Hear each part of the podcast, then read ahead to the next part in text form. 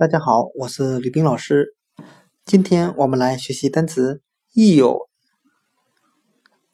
l l，表示生病的。我们用谐音法来记忆这个单词 ill，它的发音很像汉语的 e o，医生的 e，o 为语气词。我们这样来联想这个单词的含义。一个生病的人躺在病床上，喊道：“医生哦，快来帮我看一下啊！”今天所学的单词“一有生病的”，我们就可以通过它的发音联想到汉语的“医有医生哦”来记忆“一有生病的”。Tonight we make our dreams come